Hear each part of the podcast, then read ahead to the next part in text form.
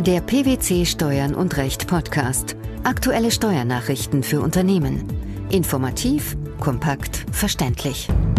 Herzlich willkommen zur 184. Ausgabe unseres Steuern und Recht Podcasts, den PwC Steuernachrichten zum Hören. In dieser Ausgabe beschäftigen wir uns mit folgenden Themen. Erbschaftssteuerreform, die Eckpunkte der Einigung. Geplante Steuervorteile für Elektromobilität im Straßenverkehr. Häusliches Arbeitszimmer rechtfertigt nicht Berücksichtigung der Aufwendungen für Nebenräume. Bereits seit Juli vergangenen Jahres liegt der Entwurf eines Gesetzes zur Anpassung des Erbschaftssteuer- und Schenkungssteuergesetzes an die Rechtsprechung des Bundesverfassungsgerichts vor. Nach langwierigen politischen Debatten hat die Große Koalition nun am 20. Juni eine Einigung bekannt gegeben. Wie sieht der Kompromiss aus und wie sollten sich Unternehmer auf die neue Rechtslage vorbereiten? Ein wesentlicher Bestandteil des Regierungsentwurfs war eine Neudefinition des begünstigten Vermögens. Dieser Paradigmenwechsel ist jetzt jedoch vom Tisch. Es bleibt bei der bisherigen Systematik mit einem Katalog, der schädliches Verwaltungsvermögen auflistet und somit begünstigte und nicht begünstigte Vermögensgegenstände voneinander abgrenzt. Dieser Negativkatalog soll jedoch erweitert werden. Auf diese Weise wollen die Koalitionäre missbräuchliche Gestaltungen effektiver verhindern. Allerdings soll es einen Puffer in Höhe von 10 Prozent geben, der dazu führt, dass Verwaltungsvermögen in steuerlich begünstigtes Betriebsvermögen umgewandelt wird. Was ist außerdem geplant? Des Weiteren wollen die Koalitionäre gegenüber dem Gesetzentwurf am 8. Juli 2015 klarstellen, dass auch Beteiligungen in einem Land außerhalb der Europäischen Union und des europäischen Wirtschaftsraums begünstigungsfähig sind, sofern sie zum Betriebsvermögen einer gewerblich geprägten Personengesellschaft oder einer Holding-Kapitalgesellschaft gehören. Und es ist eine Investitionsklausel vorgesehen, die Vermögen begünstigt, das gemäß einem vorgefassten Willen des Erblassers innerhalb von zwei Jahren nach seinem Tod für Investitionen im Unternehmen verwendet wird. Für Schenkungen soll diese Möglichkeit jedoch nicht bestehen. Damit eine hohe Erbschaftssteuerlast die Existenz eines Unternehmens nicht gefährdet, soll es auch einen Rechtsanspruch auf eine voraussetzungslose Stundung für bis zu zehn Jahre geben. Die Stundung erfolgt zinslos und betrifft nur die Erbschaftssteuer, die auf das begünstigte Vermögen entfällt. Sogenannte Finanzmittel wie Bankguthaben oder auf Geld gerichtete Forderungen stuft der Fiskus als nicht begünstigtes Verwaltungsvermögen ein, soweit sie die Verbindlichkeiten und darüber hinaus 15 Prozent des Unternehmenswertes übersteigen. Bislang galt eine Grenze von 20 Prozent. Damit können künftig Finanzmittel schneller als Verwaltungsvermögen qualifizieren. Zahlreiche Familienunternehmer unterliegen wegen des Gesellschaftsvertrages erheblichen Restriktionen, wenn es darum geht, Gewinne zu entnehmen, ihre Beteiligung zu übertragen oder aus dem Unternehmen auszuscheiden. Was können sie erwarten? Für Familienunternehmen ist ein Bewertungsabschlag von bis zu 30 Prozent geplant. Allerdings müssen entsprechende Regelungen im Gesellschaftsvertrag zwei Jahre vor dem Erbfall bzw. der Schenkung und 20 Jahre danach Bestand haben. Unternehmer sind daher gut beraten, die eigenen Gesellschaftsverträge zu überprüfen und, soweit nötig, die entsprechenden Klauseln an die neue Gesetzeslage anzupassen. Voraussetzung für den Wertabschlag wäre zudem, dass eine klare Regelung in das neue Gesetz aufgenommen wird. Erste Entwürfe zeigen hier noch Inkonsistenzen. Was gilt bei großen Vermögen? Nach den Vorgaben des Bundesverfassungsgerichts bedarf eine Verschonung großer Vermögensübergänge einer besonderen Rechtfertigung. Gemäß der gesetzlichen Neuregelung kommen bei Großerwerben von mehr als 26 Millionen Euro alternativ zwei Verschonungsmodelle in Frage. Das sogenannte Abschmelzmodell sieht für den Erwerb oberhalb der Schwelle von 26 Millionen Euro eine schrittweise Verringerung des Verschonungsabschlages um einen Prozentpunkt je 750.000 Euro vor. Im Gegensatz zum Regierungsentwurf ist nun keine Sockelverschonung mehr vorgesehen. Stattdessen kann die Begünstigung bis auf Null sinken. Alternativ können Erwerber das sogenannte Erlassmodell beantragen. Was ist hierunter zu verstehen? In diesem Fall müssen die Steuerpflichtigen nachweisen, dass sie persönlich nicht in der Lage sind, die Steuer aus ihrem verfügbaren Vermögen zu begleichen. Das verfügbare Vermögen setzt sich aus jeweils der Hälfte des mitübertragenen und beim Erwerber bereits vorhandenen nicht begünstigten Vermögen zusammen aber auch sogenannte Nacherwerbe durch Erbschaften oder Schenkungen, auch von dritten Personen, innerhalb von zehn Jahren nach der Übertragung sind in diese Betrachtung einzubeziehen. Wie geht es jetzt weiter? Für viele Unternehmen kann die Neuregelung zu einer höheren Erbschaftssteuer führen. Bislang musste innerhalb einer Unternehmensgruppe lediglich in jeder Beteiligungsgesellschaft die Quote von maximal 50 Prozent Verwaltungsvermögen eingehalten werden, um eine Steuerbegünstigung zu erreichen. Dies ändert sich mit der neuen Rechtslage grundlegend. Künftig besteuert der Fiskus das Verwaltungsvermögen ohne Rücksicht auf eine Quote stets als sogenanntes nicht begünstigtes Vermögen. Wer profitiert von der geplanten Neuregelung? Von der Neuregelung profitieren können Unternehmen, deren Verwaltungsvermögen bislang zu hoch gewesen ist, um in den Genuss einer Verschonung zu kommen. Gelten sie nach den oben dargestellten Kriterien als Familienunternehmen, können sie in den Genuss des geplanten 30-prozentigen Wertabschlages kommen. Die Neuregelung wurde am 24. Juni im Bundestag verabschiedet. Die Zustimmung des Bundesrates soll am 8. Juli 2016 erfolgen.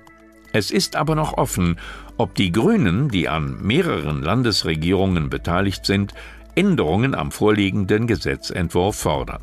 Klar ist aber, dass das neue Recht rückwirkend für sämtliche Erwerbe gelten soll, die nach dem 30. Juni 2016 erfolgen. Im zweiten Beitrag unserer heutigen Podcast-Ausgabe geht es um die von der Bundesregierung geplanten Steuervorteile für Elektrofahrzeuge.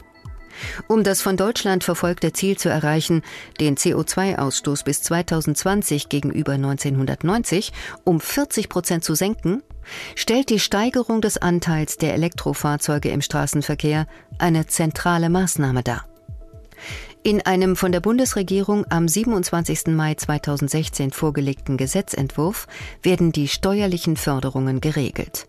Welche Änderungen sind vorgesehen? Geplant sind Änderungen des Kraftfahrzeug- sowie des Einkommensteuergesetzes. Und wie sehen diese Neuregelungen konkret aus? Beginnen wir mit dem Kraftfahrzeugsteuergesetz. Nach der aktuellen Regelung wird für Neuzulassungen ab dem 1. Januar 2016 befristet bis zum 31. Dezember 2020 eine fünfjährige Befreiung von der Kraftfahrzeugsteuer gewährt.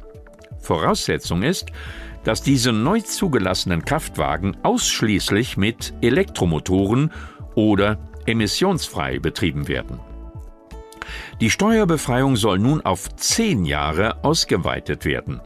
Elektrofahrzeuge, die zwischen 18. Mai 2011 und 31. Dezember 2020 zugelassen werden, sollen somit eine zehnjährige Steuerbefreiung erhalten. Davon begünstigt sollen auch Elektrofahrzeuge sein, die erst durch eine Umrüstung der Antriebstechnik emissionsfrei betrieben werden können. Wie sieht es mit den Änderungen des Einkommensteuergesetzes aus? Mit der Einfügung eines neuen Paragraphen 3 Nummer 46 in den Entwurf des Einkommensteuergesetzes ist geplant, dass vom Arbeitgeber gewährte Vorteile für das Aufladen eines privaten Elektro- oder Hybridfahrzeugs mit Strom lohnsteuerfrei gestellt werden. Die Steuerbefreiung soll an die Voraussetzung geknüpft werden, dass der Vorteil zusätzlich zum ohnehin geschuldeten Arbeitslohn gewährt wird. Damit sollen steuerfreie Entgeltumwandlungen ausgeschlossen werden. Weiterhin muss das Aufladen im Betrieb des Arbeitgebers erfolgen. Dadurch soll erreicht werden, dass sich der jeweilige Arbeitgeber am Ausbau von Ladestationen beteiligt. Nach der Gesetzesbegründung fällt darunter die ortsfeste Einrichtung des Arbeitgebers oder eines verbundenen Unternehmens. Ebenfalls lohnsteuerfrei bleiben soll die zur privaten Nutzung überlassene betriebliche Ladeeinrichtung. Welchen Grund nennt der Gesetzgeber hierfür? Nach der Gesetzesbegründung ist unter der Ladeeinrichtung die gesamte Infrastruktur einschließlich Zubehör und hierzu erbrachter Dienstleistungen, wie zum Beispiel die Installation oder die Inbetriebnahme, zu verstehen. Weil es sich ausdrücklich um die Überlassung betrieblicher Einrichtungen handeln muss, fällt die Erstattung privat vom Arbeitnehmer verauslagter Kosten durch den Arbeitgeber nicht unter die Steuerbefreiung. Die lohnsteuerlichen Befreiungen sollen übrigens vom 1. Januar 2017 bis zum 31. Dezember 2020 befristet werden. Gibt es noch weitere Neuerungen? Durch eine Ergänzung in 40 Absatz 2 S1 Nummer 6 im Entwurf des Einkommensteuergesetzes soll die Möglichkeit geschaffen werden, dass der Arbeitgeber seinem Arbeitnehmer eine Ladeeinrichtung übereignet und den damit verbundenen geldwerten Vorteil abgeltend mit 25 Prozent pauschal versteuert. Gleiches soll für einen Zuschuss des Arbeitgebers gelten, den dieser für den Erwerb und die Nutzung einer Ladeeinrichtung zahlt. Voraussetzung der Pauschalierung soll sein, dass beide Leistungen zusätzlich zum ohnehin geschuldeten Arbeitslohn gewährt werden. Gibt es noch offene Punkte zu klären? Unklarheit besteht aktuell zu der Frage, ob die geplante Lohnsteuerfreiheit für vom Arbeitgeber gewährte Vorteile für das elektrische Aufladen eines privaten Elektrofahrzeugs oder Hybrid-Elektrofahrzeugs auch auf die Sozialversicherungspflicht durchschlagen soll. Der dritte Beitrag unseres Podcasts beschäftigt sich mit dem häuslichen Arbeitszimmer. Der Begriff des häuslichen Arbeitszimmers setzt voraus, dass der jeweilige Raum ausschließlich oder nahezu ausschließlich für betriebliche bzw. berufliche Zwecke genutzt wird. Eine Aufteilung und anteilige Berücksichtigung im Umfang der betrieblichen oder beruflichen Verwendung scheidet aus. Dies hatte der Große Senat des Bundesfinanzhofes mit Beschluss vom 27. Juli 2015 entschieden. In Anlehnung an die damalige Grundsatzentscheidung hat der Bundesfinanzhof nun einen aktuellen Fall entschieden. Mit welchem Ergebnis? Bei einem steuerlich anzuerkennenden Arbeitszimmer sind Aufwendungen für Nebenräume wie Küche, Bad und Flur, die in die häusliche Sphäre eingebunden sind und zu einem nicht unerheblichen Teil privat genutzt werden, nicht als Betriebsausgaben oder Werbungskosten abziehbar. Die Nutzungsvoraussetzungen sind individuell für jeden Raum und damit auch für Nebenräume zu prüfen. Eine zumindest nicht unerhebliche private Mitnutzung derartiger Räume ist daher abzugsschädlich. Welche Sachlage bestand im entschiedenen Fall? Die Klägerin unterhielt in ihrer Wohnung ein häusliches Arbeitszimmer, das sie so gut wie ausschließlich für ihre nur von diesem Arbeitszimmer aus betriebene gewerbliche Tätigkeit nutzte. Das Finanzamt anerkannte die Aufwendungen dafür als Betriebsausgaben, versagte aber die Berücksichtigung der hälftigen Kosten für die jedenfalls auch privat genutzten Nebenräume Küche, Bad und Flur. Die Eckpunkte der Einigung zur Erbschaftssteuerreform, die geplanten Steuervorteile für Elektromobilität im Straßenverkehr sowie das häusliche Arbeitszimmer und die steuerliche Anerkennung der Aufwendungen für Nebenräume. Das waren die Themen der 184. Ausgabe unseres Steuern und Recht Podcasts, den PwC Steuernachrichten zum Hören. Wir freuen uns, dass Sie dabei waren und hoffen, dass Sie auch das nächste Mal wieder in die PwC Steuernachrichten reinhören. Steuerliche Beiträge zum Nachlesen finden Sie in der Zwischenzeit unter blogs.pwc.de slash steuern und recht.